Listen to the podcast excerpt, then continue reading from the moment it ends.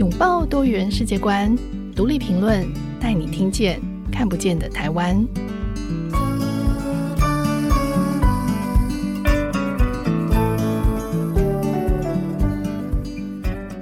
各位听众朋友，大家好，欢迎收听独立评论，我是节目主持人廖云章。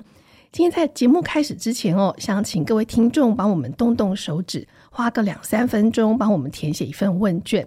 告诉我们你最喜欢的主题是什么，或是有哪些你很想听的内容，甚至是想要跟主持人说的悄悄话，都欢迎大家写在问卷里，让我更可以了解呃喜欢独立评论的大家。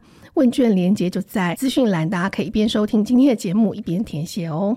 好，那我们回到今天的主题，在台湾呢，每个人大概多多少少都能说上几种外语。我们从小学甚至幼儿园的时期就开始学英文。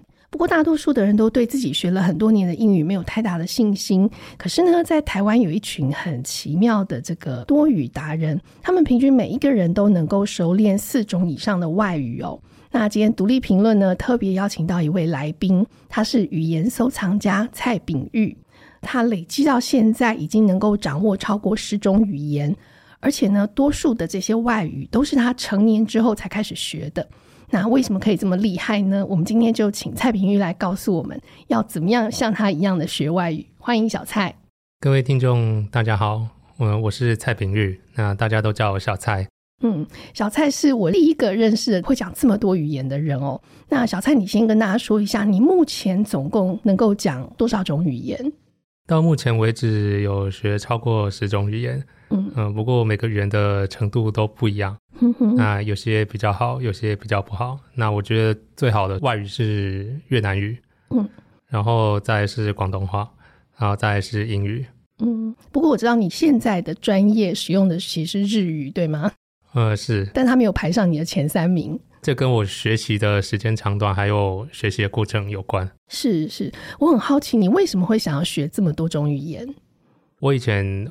念书的时候，其实对语言并不是特别有兴趣。嗯，那我英语的话，就是跟大家一样，都是从国中的时候开始学。我们那时候是从国中开始学。嗯，那之后也是因缘机会，嗯，我接触到日语，因为当时我很喜欢看日本动画。嗯，然后日本动画里面会出现一些日文字，很有兴趣，就开始研究。然后刚好也有同学在学日语，所以有跟他借一些教材来看。不过当时是。要准备大学的入学考试，所以只有把那本课本看一看，然后就没有继续学。那之后也没有想到说会继续精进日语。那我觉得最大的契机是我在念大学的时候有参加一个社团，叫做多国语言交换社。嗯，那这个社团类似语言交换的形式，每周都有活动，然后每周都会分组，然后每一个组它可能会有一个母语人士。来跟台湾的学生练习该种语言。嗯，那我在那边认识了很多对学语言很有兴趣的同好，所以就慢慢就越学越多。是，所以你在大学的时候才开始学这些多国语言。你那个时候在大学就增加了哪几种外语呢？呃，大学的时候是我就继续学日语，嗯，然后也有接触韩语，嗯，对，那时候跟现在很不一样。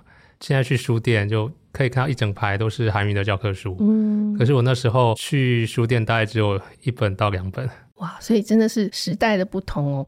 所以你们那个时代，因为我记得你之前有说过，说要进入你们那个社团的人，每一个人需要会四种以上的外语才可以加入。你们有一个这样的审核标准？哦，我没有这种标准啊。我们主要是给大家想要练习语言的英语啊，呃，比较多人。当然，最多的是英语，嗯，然后在练习日语的也蛮多的。那主要是这两种语言，嗯哼，我没有规定说要会几种语言。是是是，那我听到大概是江湖传说。那你学的这些外语很多都是非主流外语，特别是你刚刚一一开始提到说你最好的是越南语哦。那我也知道你会柬埔寨语、蒙古语、西兰语，你为什么会想要学这些语言？这个背后的学习动机是什么？我一开始也是学主流语言，嗯，就是日语。韩语，那我会接触比较冷门的语言，嗯，像越南语的话，比如说当时有越来越多的台湾人在去越南工作，嗯哼，所以台湾的政府为了推广越南语的学习，所以他有补助措施，就是在政治大学的公器中心上课的话，他有补助一部一部分的学费，所以那时候就贪图学费便宜，嗯，所以就是正大公企中心上了一段时间的越南语。毕业之后有一段时间在世新大学的台湾地报附属四方报工作。嗯、那当时四方报有出越南语的报纸，然后当时的总编辑呃张正，他为了多接触越南社群，所以每周会固定去呃一个越南的天主教会教越南人中文。然后他看我有学过越南语，也有兴趣，就呃每周都约我去。嗯，然后我每周就是跟他去，然后辅助他教中文，上课当助教。那后来他工作就变得比较忙，嗯，所以有时候我就会自己去，就代课，嗯，嗯，然后之后就我就完全帮他代课，就变成完全取代了，完全取代了张真的角色哦，这个很有意思，对哦，所以你的越南语是那时候才变得那么好的吗？我知道你本来就会了。但是你是后来去了这个阮神父的这个天主教庇护中心，还把你的越南语练得更好的。对，我那时候在公器中心，就是一般上课，其实讲话的机会很少。嗯，而且老师也是用中文教。那在越南天主教会，就大部分人都是越南人。是是。所以我上课的时候会用中文教，但是下课的时候就会被逼要讲越南语，不然的话没有人要跟我讲话。嗯是，所以你自己在学这么多种语言的过程当中，你觉得最困难的部分是什么？嗯，我觉得有各方面的困难。比如说，我当时学越南语的时候，有一个很大的困难就是发音。嗯，因为它有很多音非常的像。嗯，像是什么？你可以举个例吗？比如说耳朵，嗯，叫呆呆，然后手，嗯，叫呆呆，听起来非常像。对。那差别在哪里？我我也听不太出来。差别是他的耳朵呆，它是啊比较长，嗯，然后手的话是呆，它是啊比较短，一比较长，就差一点点，嗯，这个是非常困扰的部分，嗯，所以这个是越南语的部分。可是我说在转换不同的语言，因为事实上你你还会柬埔寨语，还会就是。呃，刚刚谈到蒙古语、西来语，就这么多种不同的语言当中，你怎么在转换这个语系的学习上，你你觉得会有困难吗？或者是说，其实学的越多，是更容易可以进入一个新的语言？嗯，我觉得这分两方面。第一个，如果是学类似的语言，比如说我们已经会中文了，嗯，那如果在学日语、韩语或是越南语。那因为有很多词汇是非常相似的，所以学词汇会比较容易。然后另外一方面是，呃，我觉得是心理状态。嗯，因为学任何一个语言，一开始都会会遇到各种困难，比如说发音很难，或是听不懂的状态。比如说对方讲很快，或用一些我没听过的词。那如果我以前学语言比较少的时候，那我可能就会感到很挫折，就会很气馁，就是可能会不太想学。可是因为我现在经验比较丰富，所以我会觉得这是正常的现象。嗯。第二个方面就是我对一些学语言会遇到的困难，我已经有心理准备，而且我不会因为那些困难就放弃。嗯，我觉得很多人就是在这个地方过不去，所以就会卡住了。可是你怎么可以发展出？因为你一开始还没有学那么多种语言的时候，还是会遇到困难。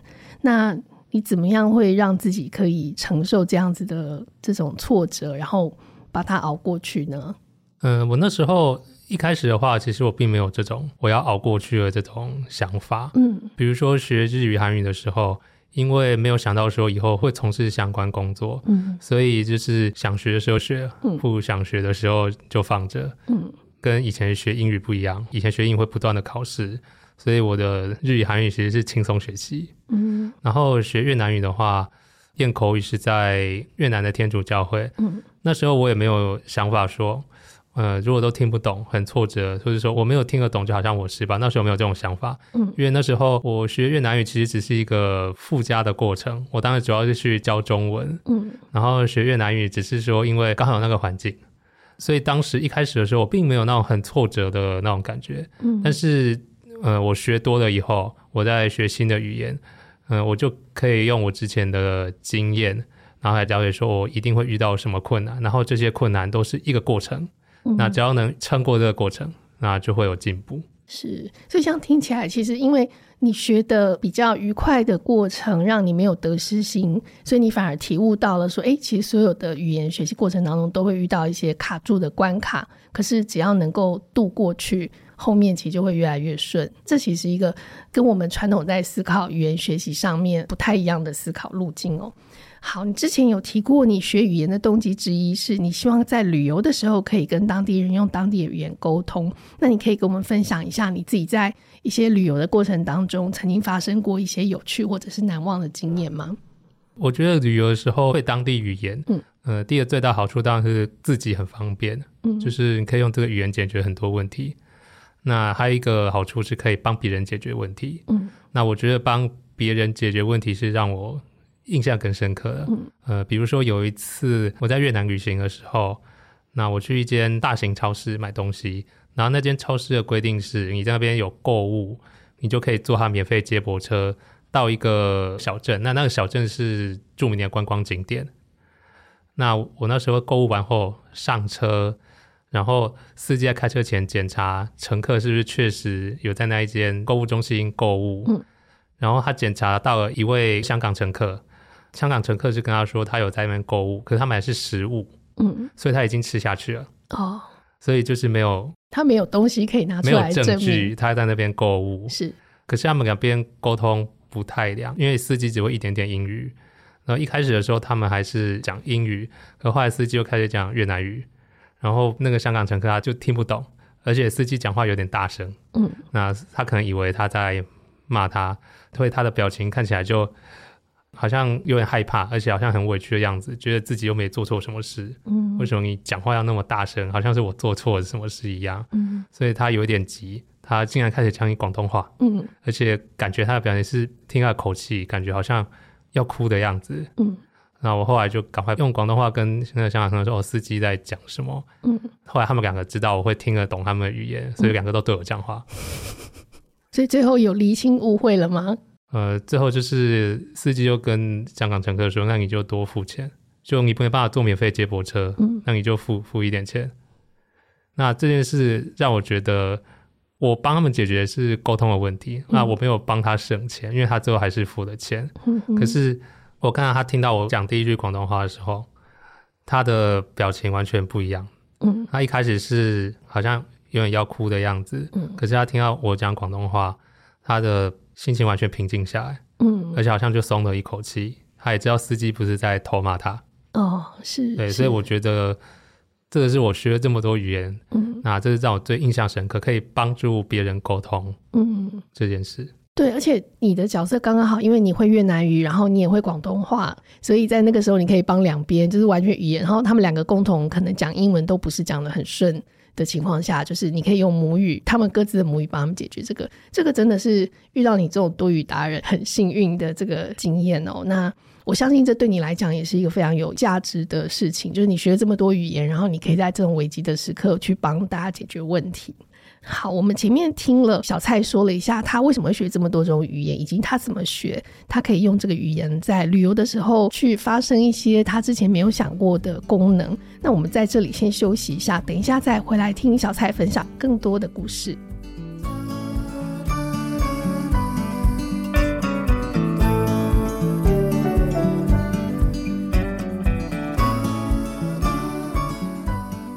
欢迎回到节目。今天我们要请到的来宾是语言收藏家蔡炳玉，呃，我们都叫他小蔡哦。刚刚前面小蔡分享了很多这个自己会的语言的种类，以及他如何学语言。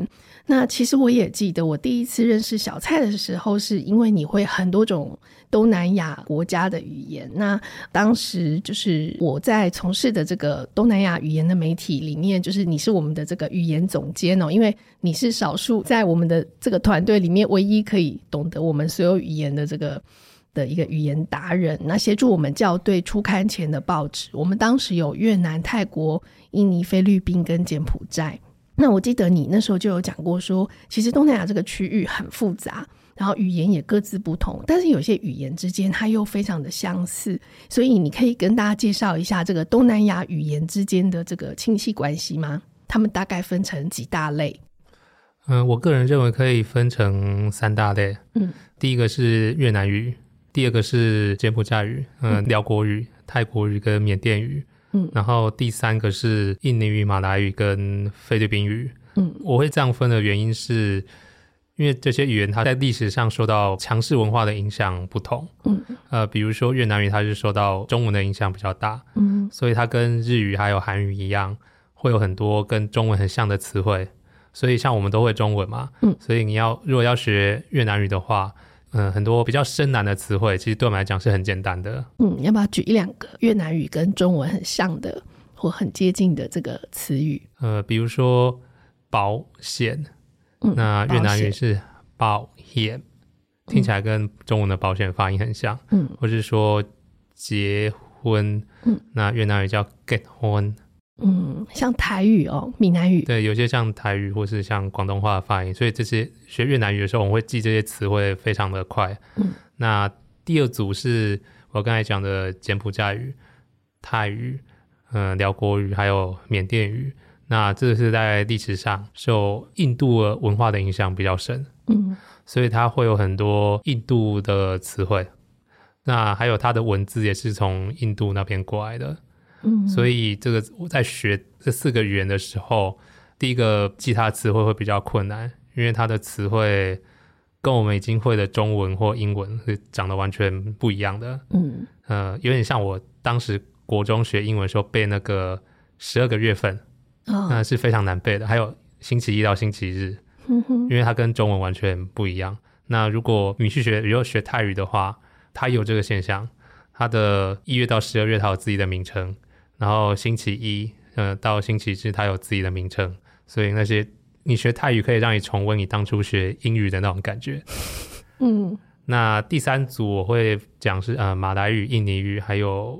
菲律宾语，那其实这还是可以切一下，因为马来语跟印尼语它是非常相似的，有点像台湾的国语，嗯、呃，还有或者中国的普通话，呃，基本上是可以通的，但是有些词的发音会不太一样，或是有些词的词汇会长得不一样，就同一个东西，但是它的讲的方法不太一样。比如说橡皮擦在呃印尼语是叫 beng hapus，然后在马来语是叫 “bema dam”，可是 “bema dam” 在印尼语的意思是灭火器，嗯，所以就是马来语的橡皮擦是印尼语的灭火器。灭火器哦，是我曾经有听过一些说法，会说好像是马来语是比较古老一点，印尼语是后来新发展出来的语言，所以它大概有百分之七十的语言是可以互通，但也还是有一些地方是不大一样的。但因为我没有学过这两种语言，所以这个要请教你。它它本来是马来西亚、印尼那一带的。通用语，因为那边有贸易嘛，嗯、所以它本来是通用语。嗯哼啊，可是后来马来西亚被有一边被英国统治，那印尼是被荷兰统治，所以印尼语会从荷兰语吸收外来语，然后马来语会从英语吸收外来语，所以有一些词是完全相反的。比如说在印尼语，polisi 是警察，嗯，那 police 是保险单。可是，在马来语是倒反的哦。马来语的 police 是警察，policy 是保险单。保险单。因为英语的话，police 对是警察，那 policy 是有个意思是保险单，嗯，因为它从英语过来的。但是印尼语是从荷兰语借过来的，那所以他们刚正好这样的单词的意思在印尼语跟马来语刚好是相反的。哇。那还有一个是呃菲律宾语，嗯，它这个是隔比较远的，嗯，这是第三组，就是印尼语、马来语跟菲律宾语是第三组，但是我会把菲律宾语跟印尼语、马来语会把它分成两个不太一样，虽然是同一组，但是它是不太一样的地方。是，所以如果同一组的语言一起学，会比较容易一点吗？我。觉得至少在词汇方面，你会比较会比较容易。嗯，呃，比如说我们会中文的，那在学越南语，背很多词汇很快。像我那时候我在四方报工作的时候，因为四方报刚好要出柬埔寨文版的报纸，嗯，然后需要有人有人看，就是看说那个编排有没有错，或是这个新闻大概意思在讲什么。那当时有一位会柬埔寨文的同事，因为他一个月才来一次，嗯，所以当时报社就有请那个柬埔寨的配偶来，呃，办公室教大家柬埔寨文。那我也是那时候开始还还学柬埔寨文，嗯，但是那个班大概就一个一个月就没了，因为老师工作蛮忙的，嗯，在因为我们是要看得懂报纸，嗯，所以一开始就从字母开始学，其实难度是非常高的，嗯，所以那个班一个月后就没了。那我是后来就网络上买了教材，英文的教材，嗯，然后自己看，然后学一些基本的拼字规则，然后再自己去网络上找新闻，就是简单的广播电台的新闻稿来看，然后大概学了一年，然后才有办法大家知道柬埔寨我们报纸大概在讲什么。那我在学的过程中就发现，因为我之前已经学过泰语了，嗯，所以会发现有很多词汇是非常像的，比如说电话在泰语叫 Tongrasap 那在柬埔寨叫杜拉萨，哦，那两个发音就非常像，或是像国家，在泰语叫做 “bratet”，在柬埔寨叫嗯，所以那时候我学柬埔寨文的时候，我背单字会会因为我学过泰文关系，我就会比较轻松一点。嗯，我记得那时候有一次听你。好像你去旅行，然后我就看你的脸书，你就说你旅行到了寮国的地方，然后你就说你听那边的人讲寮国话，你说这个口音听起来就像是这个泰国东北的口音，嗯，就你好像那样讲，然后就说他因为泰国东北的这个。呃，泰语的口音跟曼谷的口音、泰国的口音是不同的。然后之后大家就觉得，天哪！我们知道你会讲泰文，可是不知道你还可以辨别出东北口音和这个曼谷口音的差别。所以大家就在下面写说，这是 这是令人发指的可怕的小菜。对，所以我觉得你对那个声音还有这种腔调的敏锐度好高哦。嗯，我觉得学过的话就会发现那差蛮多。真的哦，一听就可以，嗯，因为它整个。语调是不一样的，嗯嗯，是是。不过后来我我也知道了比较多之后，就会发现泰国东北它本来就跟辽国的文化是在一同一块的，它事实上距离曼谷本来就是比较远的，所以在语言文化还有很多的习俗上面，对他们其实算是一个跨境的文化，算是比较相似的。对对对，有点像蒙古国跟中国内蒙古，嗯，就是他们都是，他语言是非常像的。是，对，我知道你会。嗯，我学蛮多冷冷门语言的，嗯啊，其中一个是蒙古语。那那时候是看到社区大学有开蒙古语课，而且他教的是用传统的蒙文，就是直写的方式教，所以我就报名了，然后就去。那老师是内蒙古出生的人，然后他目前居住在台湾。然后我们上课除了教学以外，他也会讲一些，呃，他在以前在内蒙古的生活。我一个印象很深刻的就是说。他们家人是住在草原上，所以就是会游牧，所以他家的位置会随着时间而改变。嗯、所以如果问他说啊，你家现在在哪里？其实他也不知道，他必须要去确认。嗯，而且因为他的家在草原上，所以他回去的时候也是一项大工程。嗯，他说他要先坐飞机到内蒙古嘛，然后从内蒙古在机场那边坐巴士到一个巴士站，然后请家人来接。然后家人来接的时候不是用车来接，他是夏天他是骑马。而且一骑就是两三个小时，不过他说，嗯，骑马是夏天，冬天没办法骑马，因为冬天地很冰，那个马会受不了，所以他说冬天要骑骆驼，因为骆驼蹄比较厚。嗯、我听到骑骆驼，我觉得就很浪漫的感觉。而且我就那时候就很好奇，问说，可是骆驼有那个驼峰啊，嗯、那你这样坐不会被挤到很不舒服吗？嗯、他说我、哦、不会不会，他说骑骆驼是比骑马舒服多了，因为它的驼峰是软软的。嗯，这是很可爱，就是不知道自己家在哪里，就是每一次都要重新找自己家的位置，跟我们平常回老家的感觉是非常不一样。就是游牧民族和农耕民族最大的差别。呃，所以可以跟我们解释一下，为什么一样是蒙古，但是内蒙跟外蒙的语言或者是它的写法都完全不同？首先，蒙古语本来就是个。有很多的口音不一样的一个语言，嗯，为什么蒙古国跟内蒙古口音会不一样？因为蒙古是一个口音，嗯，然后内蒙古它有有好多个口音啊，嗯，所以第一个他们的口音会不一样，是因为它本来蒙古语本来就有很多很每个地方本来就有不同的口音，嗯，然后在文字的话，内蒙古就是用传统的，那传统的蒙蒙古文就是直写的，而且它只能直写，不像中文，它可以中文可以横写也可以直写。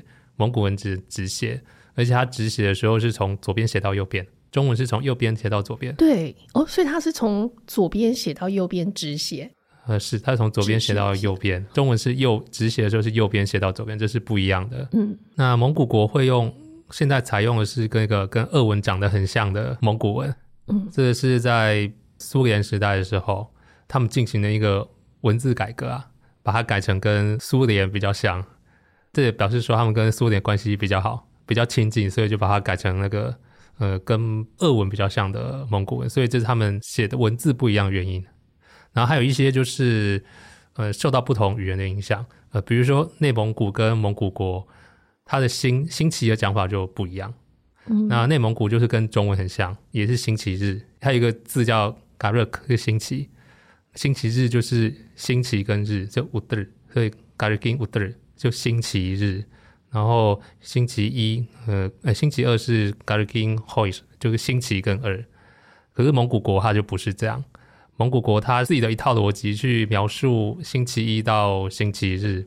比如说星期一，它就讲第一天，nekdeh 乌德，然后星期二就是第二天，hojdeh 乌德。然后一直到星期五，就是他的第五天。那六跟日就比较特别，呃，六是哈嘎斯天五的半个好天，嗯，然后星期日是不天森五的整个好天，哇！因为星期六当时要工作半天，所以就是半个好天。然后星期日是全天都放假，所以就是整个好天。所以它等于是一套新的计算日期的的方的的方呃星期的方式的方式。是是，所以我刚才听你讲这么多种语，你你对这些语言的掌握跟认识，就是你会这么多种语言，你在讲这些语言的时候，或者是你在想你现在开始要讲某一种语言的时候，会不会跟你原本的语言打架？脑子里面可以很清楚的转换吗？呃，我要需要一段暖身的过程。嗯嗯，但是讲的越熟的话，那个暖身的过程就会越短。嗯，所以我自己蛮好奇的是，当你决定好要学一种外语的时候。你会怎么规划自己的学习节奏？因为我觉得这样听起来，好像你学每一种外语都好容易哦。我有一次看你说你去斯里兰卡旅行两个礼拜，然后你就说，嗯，我应该可以来学一下斯里兰卡语。我想说，才去两个礼拜就可以把人家语言学会吗？我就想，你你到底是怎么去规划你的这个学习节奏？听说读写这个比重你是怎么分配的？嗯，我觉得首先要看你学语言的目的是什么。嗯，呃，比如说我当时学柬埔寨语的目的是阅读。嗯，所以我一开始就学字母，然后学所有的拼字规则，之后上网去找法国国际广播电台。呃，法国国际广播电台大概就等于台湾的中央广播电台。嗯，然后它有柬埔寨语的新闻稿，因为柬埔寨以前是法国的殖民地。嗯，所以它有那个柬埔寨文版的新闻。然后我就从那个开始学，开始读。一开始就先从读标题，从读第一段，因为第一段通常会把重点讲出来。嗯，然后常见的词汇熟悉以后，再看第二段、第三段，以这种方式。那那时候是因为我要加强阅读能力，所以我会这样操作。可是我这样的结果就是我并没有练到口说。嗯，那后来我就发现一件事，就是呃，我学的那些学字母，然后学那些拼音都是比较正式的发音。那他们平常讲话的时候，发音会有很多省略，比如说呃，数字数字五好了，依照字母拼写的话是 bram。可是他们平常讲话的时候会讲的比较简单，变成 piam，嗯，或是说听起来像是两个不同的字，或是说味道，嗯，很咸的咸，盐的那个咸，嗯，呃，书面语就是会讲 brai，可是平常讲话就讲 piai，所以就是后来才发现它有这两个，它有口语的发音跟书面语发音。那书面语发音就是正式场合讲话，或是学校教学，嗯，还是说报新闻，所以说。我们去外面上课，他教的一定都是书面语的发音。嗯，那他们平常聊天可能就是会用比较比较口语的发音来来讲话。嗯，那所以这是我后来还有去学阅读以后，还有去补口说，就是要补口语的发音。所以以柬埔寨语来说，我就先学阅读，嗯，然后再去学口说。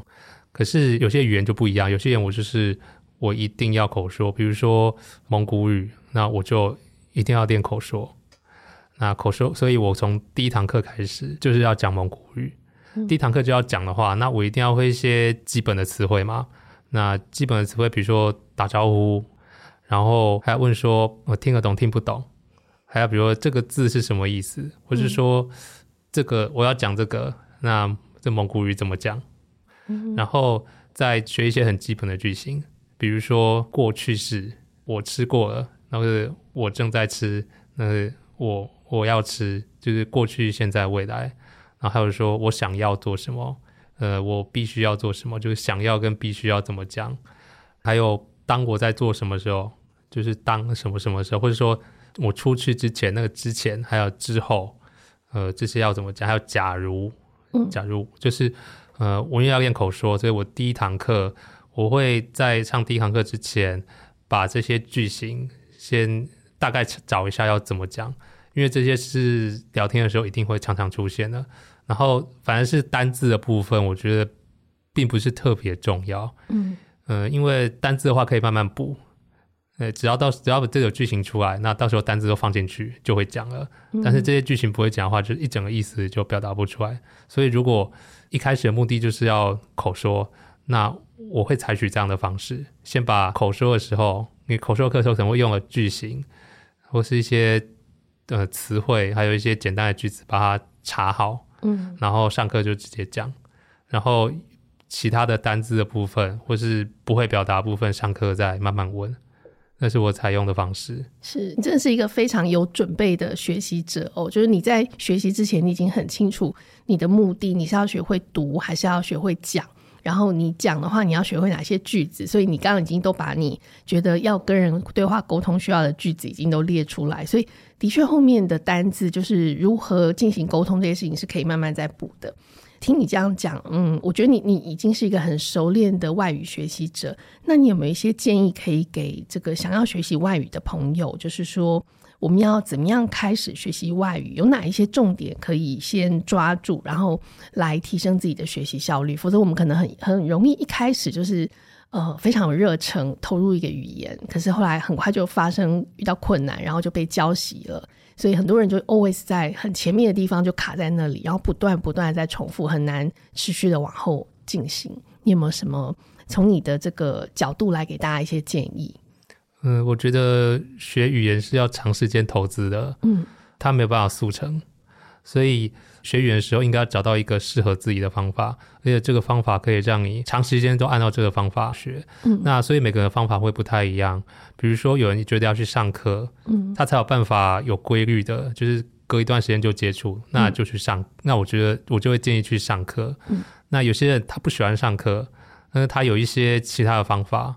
可以让他固定的接触这个语言，那我觉得就不一定要上课。嗯，所以我觉得最重要的是有一个可以让你持之以恒的方法，这这是最重要的。呃，你自己尝试过哪一些你觉得有趣，然后有可能会让大家比较愿意持续的进行的方法？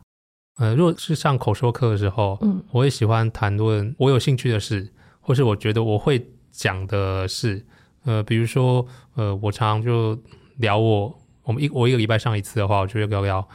这个礼拜有没有发生什么有趣的事？嗯，那我觉得这些讲这些东西比光读课本的句子会有效，因为我讲出来的东西是我真的想要跟老师讲的，嗯，而不是课本上的句子不一定是我想讲的。那这样呃，我就会记得比较熟。嗯，然后第二个是，比如说练听力的时候，我会找有嗯、呃，我我有兴趣的教材啊，嗯，比如说我蛮推荐一个，就是看日本动画，嗯，然后学外语。那这个有什么好处呢？第一个，比如说我很喜欢看动画学外语，就是哆啦 A 梦。嗯，然后我有看过很多很多语言版的，有看过日语版的，我有看过韩语版的，呃，广东话，呃，越南语，嗯，泰语，还有印尼语。嗯，然后还有像它还有很多啊，像还有菲律宾语啊、印地语，还有土耳其语，还有希伯来语。那我觉得看动画学是。一个非常好的方式。那我觉得有几个原因。第一个是我对这个动画很有兴趣。嗯，在这些动画故事，其实我比较熟悉。对，所以就算我听不太懂，但是我看一下画面，然后依照我之前看的，我对这个故事的熟悉度，我也可以知道他在讲什么，而不会完全不懂。因为如果完全不懂，你可能觉得很无聊。嗯，那你就会放弃，就不想听了。然后再来是这些动画就是给小学生看的，嗯，因为它的设定的族群就是小学生，所以它用字不会太难，都是生活中很常见的字，所以我觉得这个是一个我蛮推荐的方法。但也有比较难一点的动画，比如说我有看过柯南的，嗯，因为柯南是 柯南，柯南用词就会比较难啊，因为它有一些专业词汇，对，而且主角就是有高中生嘛。或者成年人，那他用的词就会比较难。那哆啦 A 梦就是小学生，所以他用的词就会比较简单。所以我会我自己是蛮推荐，如果你不排斥看这些动画的话，我会蛮推荐看这些动画来练习你的听力。嗯。